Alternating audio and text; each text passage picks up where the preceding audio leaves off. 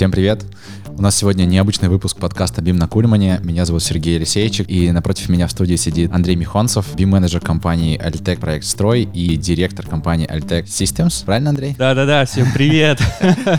Да, это Андрей, и у нас сегодня, как я уже сказал, спецвыпуск. Из-за этой эпидемии короны все проектировщики начали переходить на удаленку. Андрей Михонцев — это человек, который перевел всех своих 70 человек на удаленку, и именно об этом сегодня мы будем разговаривать. Андрей, привет еще раз. Привет. Нормальная тема, мы еще в 2017 году давались этим вопросом, вопросом, если я вот заболел, а я хочу работать. Мне как деваться-то? Uh-huh. Потому что я BIM-менеджер в компании, все вопросы ко мне летят. Вот uh-huh. у тебя, как в подкасте, а ребята из ПИК говорили, что BIM-менеджер — это универсальный человек, это не только BIM, но uh-huh. еще и...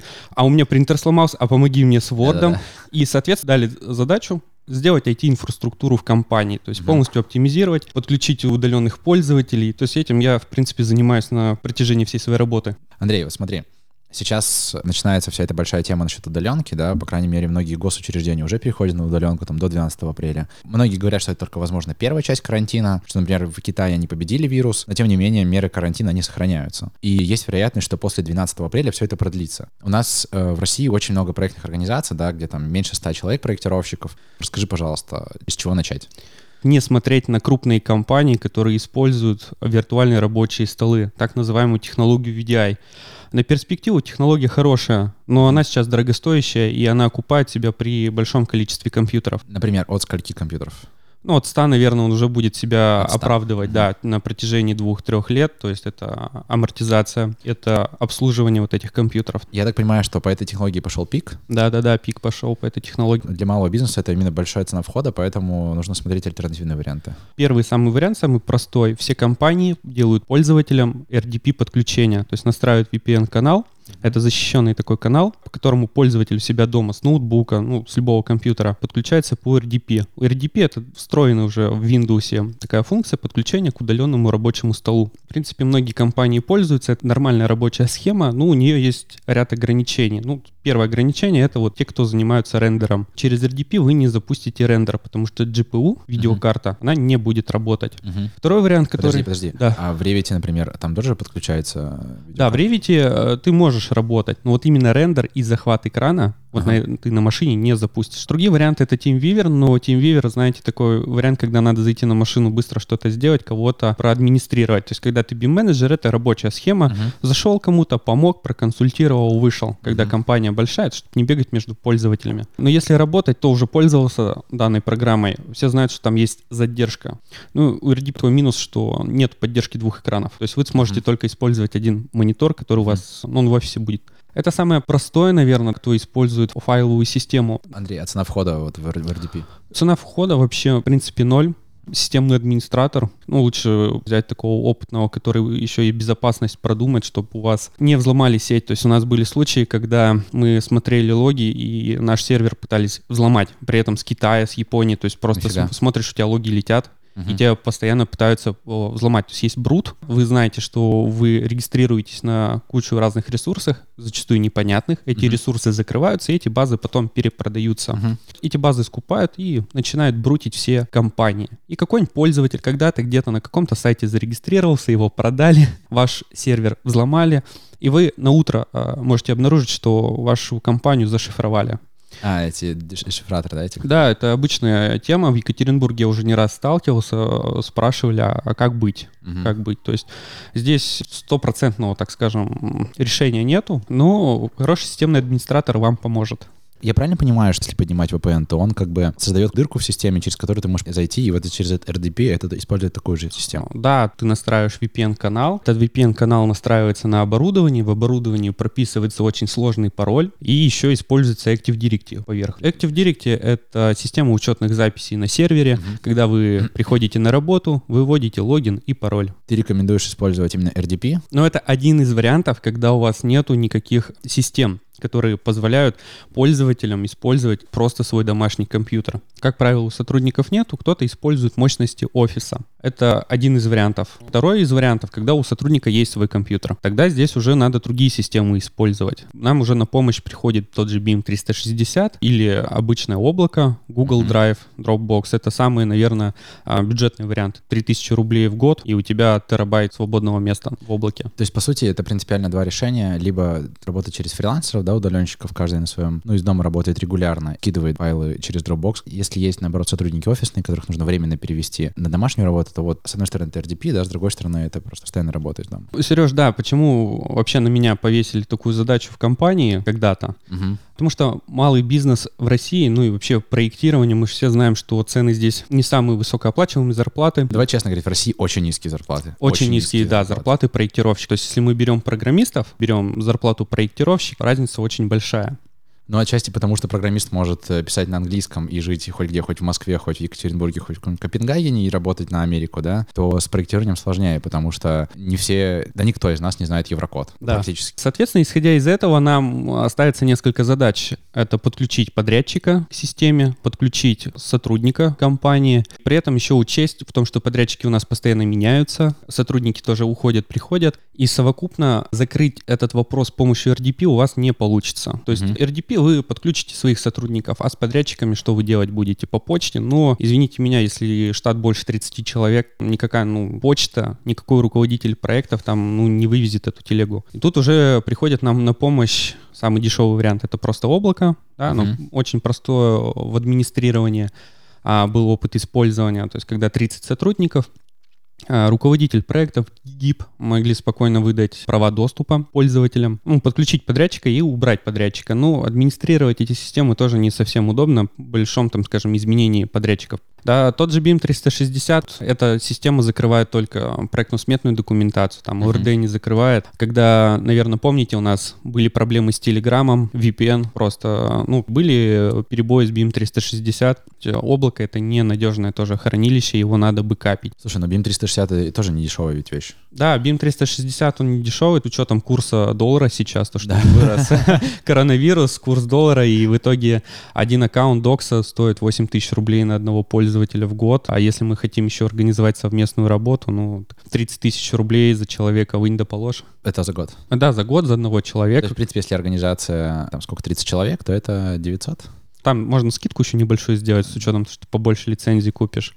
То есть, если мы облако берем, ну, организовать работу в Revit, да, мы сможем, с учетом, если каждый будет работать а, в своем файле. Мгм. Да, то есть архитектор там в одной секции один работает, а если вдвоем, сроки горят, у нас были случаи, когда и пять человек в одном файле Мгм. могут работать, и как. То есть уже облако в этом плане нам не подходит. Э, Варианты у нас есть PDM-системы, которые, в принципе, совокупно все это закрывают. Смотри, у меня еще один вопрос по поводу RDP. Я так понимаю, что все равно, если все работают из дома, то в офисе находится там один-два сисадмина, которые поддерживают инфраструктуру в рабочем состоянии, включают компьютеры. В принципе, можно и компьютер включить на холодную. Когда биткоин был в тренде, люди не работали в новогодние праздники, мы тестировали. То есть мы просто весь офис на холодную включали и майнили. Нормально. Много заработали? Ну так, немного на чай с кофем хватило. Прикольно. То есть, да, компьютер можно, в принципе, на холодную включать. Администратору в офисе не обязательно находиться, только в экстренных случаях и на запасе всегда иметь запасное оборудование, чтобы можно было быстро заменить. С теорией примерно более-менее понятно. Как ты своих сотрудников переводил? Какие задачи решал у клиентов? Первая задача, а как контролировать сотрудника, который работает дома? Очень много дискуссий, что ай-яй-яй, зачем следить за сотрудниками? Сотрудники должны быть мотивированные. Как показывает статистика, из 100 человек 5 человек найдутся, которые работают неэффективно. Мгм. да, то есть за ними, ну, сложно контролировать. И здесь приходится уже контролировать сотрудников. Ставят на примере программу как Crocotime, которая позволяет контролировать сотрудников. Еще раз, как называется? Крокотайм? Crocotime. Crocotime. Да, да, Crocotime.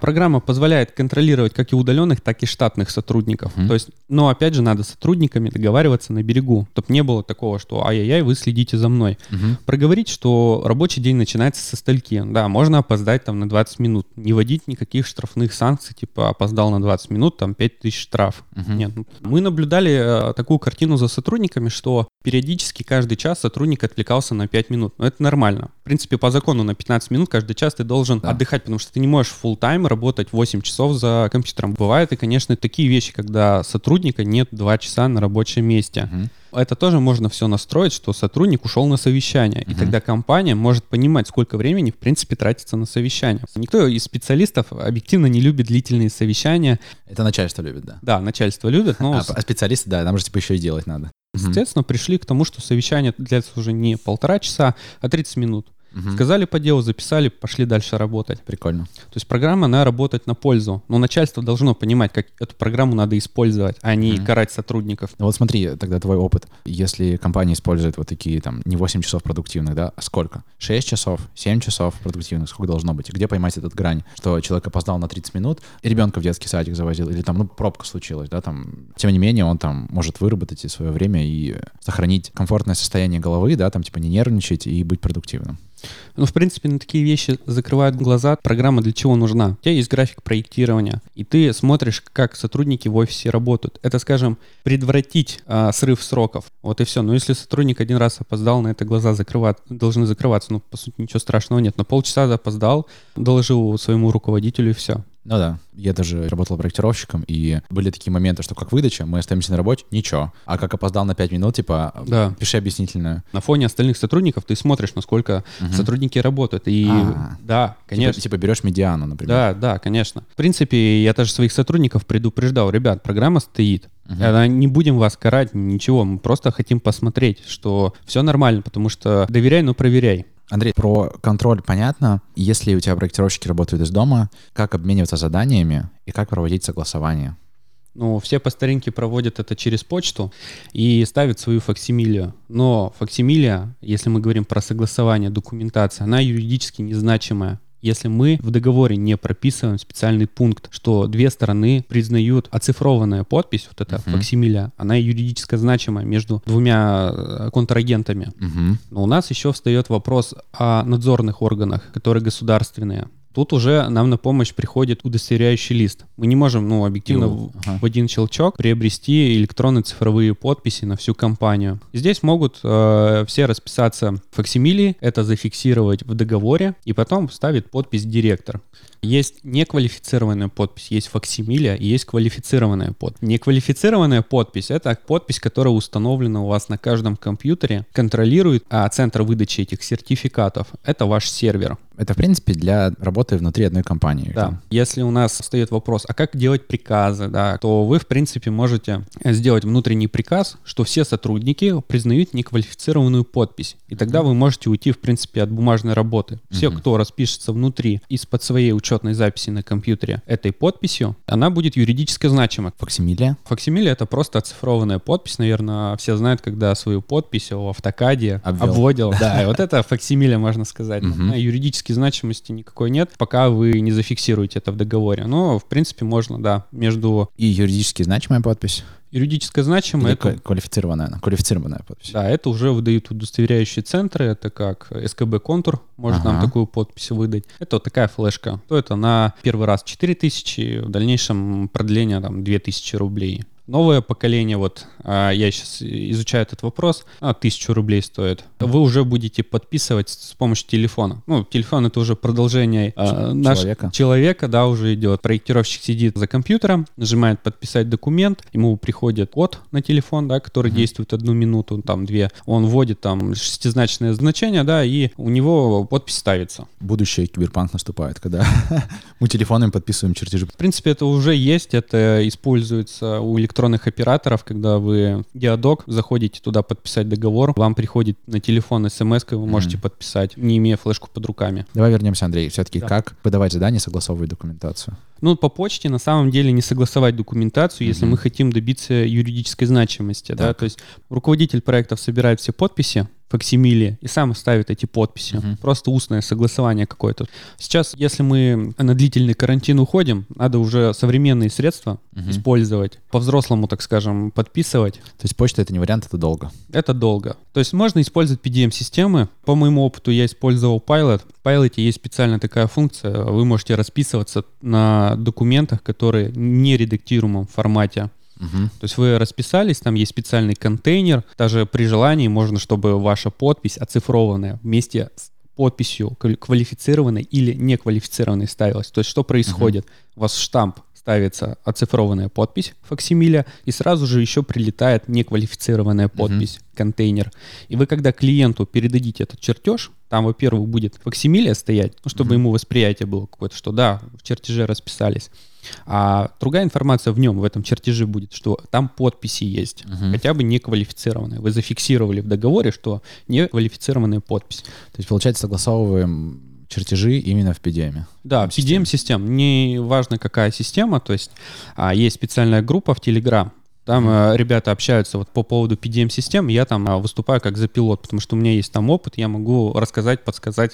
Андрей, ты имеешь в виду группу, которая BIM PDM, да? Да-да-да, вот в ней э, делюсь своим опытом по поводу пилота. Ну и ребята там, кто использовал Vitrocad, кто-то использовал Volt. Э, Насколько мне известно, почти каждая система поддерживает электронно-цифровые подписи, как неквалифицированные, так и квалифицированные подписи. наверное, один из самых крупных чатов в Телеграме по поводу BIM PDM в России. Создал его Олег Петрашев. И если вам тоже интересно пообсуждать и задать вопросы Андрею, можно перейти в чат в Телеграме Петрашев, BIM, нижнее подчеркивание PDM, нижнее подчеркивание и RP. И там все обсудим. Welcome.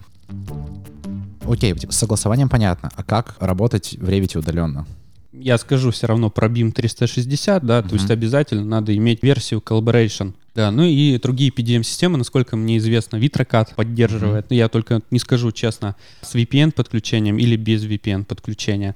Но явно скажу, что Pilot позволяет работать без VPN-подключения прямо с Revit. То есть вы можете создать аккаунт, и пользователь к пилоту может подключиться по внешнему IP-адресу, специальному зарегистрированному аккаунту в пилоте, и зайти, и работать уже с Revit-файлом. Файл лежит в пилоте. Да. Я как архитектор, например, или конструктор его открываю, работаю, оформляю листы, и потом листы также публикую в пилоте. Да, все верно. То есть это самый простой вариант. Как решается вопрос с версиями? Если мы говорим про версии Revit, там есть различные настройки по событию какому-нибудь это настроить. Можно просто каждый день, чтобы появлялась новая версия. То есть это уже как вы настроите. Окей. Я настраиваю в раз в неделю, появляется новая версия. Андрей, по поводу согласования понятно, почта неэффективна, но как коммуницировать с командой? Когда все находятся дома, отвлекают дети, это сотовый телефон, что, звонить или что ты используешь? У нас как сейчас такой переходный период. А раньше использовали факсы, а сейчас используют почту. В компании у вас использовали факс? Не, я не знаю, как у нас, но, насколько мне известно, использовали факсы, потом пришла почта. И факсы я тоже не застал, да? Да, я факсы не застал. Ну, не, немного было, на самом деле, факсы были. Пришла нам электронная почта, и сейчас пришли мессенджеры. То есть я почту, быструю переписку не воспринимаю. То есть мессенджеры — это наше все. Согласен. По мессенджерам можно использовать Telegram, WhatsApp, но если мы говорим о крупных компаниях, скажем, больше 30 человек, то это уже не очень удобно в плане администрирования. Даже если ты в офисе сидишь, у нас сейчас никакого, например, карантина бы не было. Представьте, сидишь ты в Телеграме, тебе еще друзья пишут, группы. Я использую корпоративные мессенджеры. Корпоративные мессенджеры это удобно администрировать. Плюсом ты можешь добавить дополнительные поля, как номер телефона, в каком он офисе сидит, какую должность, кто у него руководитель. А в Телеграме, например, что у меня есть фотография, фамилия, телефон. Описание и все. Ну, может быть, еще описание. Ну, как правило, и вот этого описания никакого Согласен, нету. не, не все поля, которые нужны. То есть у вас на работе все коммуницируют через э, корпоративный мессенджер? Да, корпоративные мессенджеры, их о, достаточно уже много. А, на рынке есть как open source, и есть платные, как Slack, а, Bittrex, бесплатный у нас есть, Rocket Chat. Всего Мгм. разворачиваете на компьютере там за 20 тысяч рублей на старом каком-нибудь. В принципе, 100 пользователей спокойно работают. Ну, конечно, у него есть и недостатки, также и плюсы. Он поддерживает веб-версию, вы можете с Android работать, с iPhone работать, с iPad и десктоп. Я А, правильно понимаю, что ты именно Rocket Chat используешь? я использую, да, Rocket Chat, хотя старшему поколению не все устраивает, в нем есть, конечно, какие-то баги, глюки, но с учетом, что каждый месяц выходит новое обновление, это, Мгм. в принципе, нормальное решение, плюсом оно бесплатное, и его можно так сделать, я вот видел образцы, он прям как Bittrex 24 выглядит, Прикольно. то есть полностью кастом решение можно сделать. Сейчас набирается снова мода на винил. Винил это такой old school. Факсы тоже old school. Может быть, факсы тоже когда-нибудь в моду войдут. Или эти пейджеры.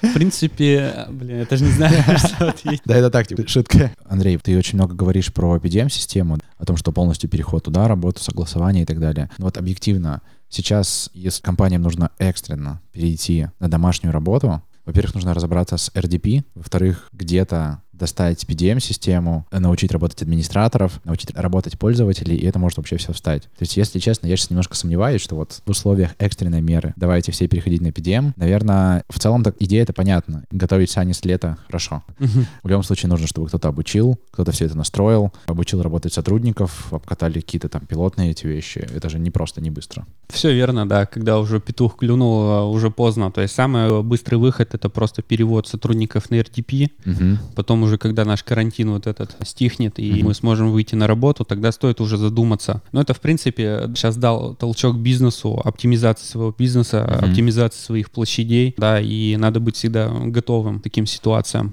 Ну, давай будем, будем говорить откровенно. В России намечается большой кризис. Понятно, что драйвером стала типа корона, потом снижающая нефть. У нас там рубль тоже улетел. Не могу сказать, я не аналитик, сколько он будет длиться. Там три месяца, может быть, он полгода будет длиться.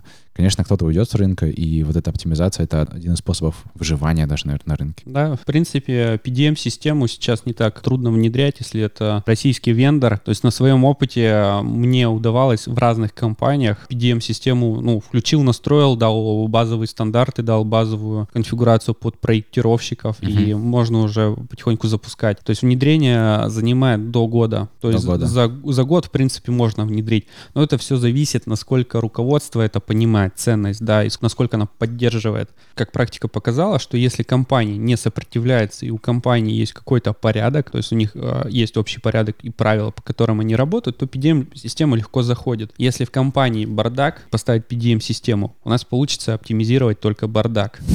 Да. бар- бардак в электронной форме. Да, бардак в электронной форме. Все думают, что вот придет какая-то консалтинговая компания, она наведет порядок, она еще и поставит PDM-систему. Да, с PDM-системой можно какой-то навести порядок, но, как правило, это заканчивается неудачным проект. Директор думает, что PDM-система, она просто неудачный продукт и вообще не подходит для компании. Мгм. Слушай, мне кажется, здесь очень хороший пример приводил Андрей Белькевич, когда рассказывал про внедрение в Уксе, потому что именно топ-менеджер, он верил в это и говорил, что это нужно, и при поддержке как бы сверху все полетело. Да, у нас как BIM. Если идти снизу вверх, то это долго. Когда это сверху вниз, руководство заинтересовано, Мгм. то это очень легко заходит. Мы вот все говорим про Revit. Я думаю, что это применимо не только к Revit, но и к другим BIM-системам, типа Archicad там и так далее. А, а как насчет автокада и плоскостного проектирования? В автокаде можно это все использовать. В автокаде такие же есть ссылки. Конечно, мало кто их использует. И вообще, по моему опыту, все чертят на черном фоне белыми линиями. True story просто. Да, да, да. То есть это обычная история.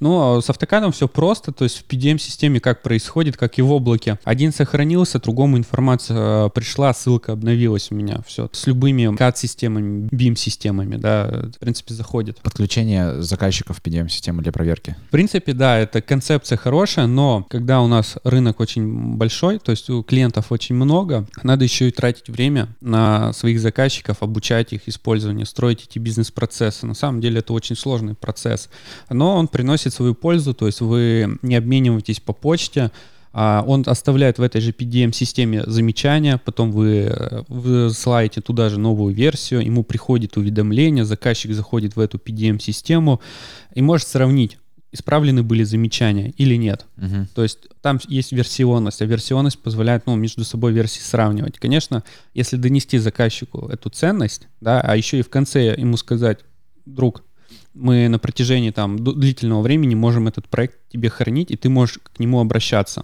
Он будет тебе доступен в электронном виде. Мгм. Я думаю, что это, в принципе, тема зайдет. У нас а, был такой опыт, когда мы заказчика подключили, он использовал нашу систему, а потом говорит, а нам также надо. Мы также хотим себе настроить ее.